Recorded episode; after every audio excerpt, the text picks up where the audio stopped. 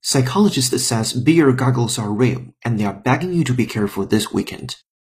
Beer goggles are stunningly real and you should know how to avoid them. Most alcohol research takes place in university labs, where participants get sloshed, and scientists then have them essentially play a game of hot or not, asking drinkers which faces they find attractive. These self-reported data use precisely the inconsistent findings you would expect from questioning drunk people. Now researchers from UK's Edge Hill University say they have found a better way. They went right to the source, bars filled with intoxicated people.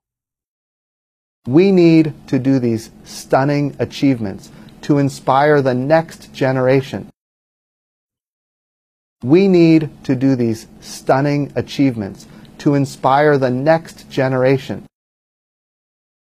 Sadly, the two plans are mutually inconsistent.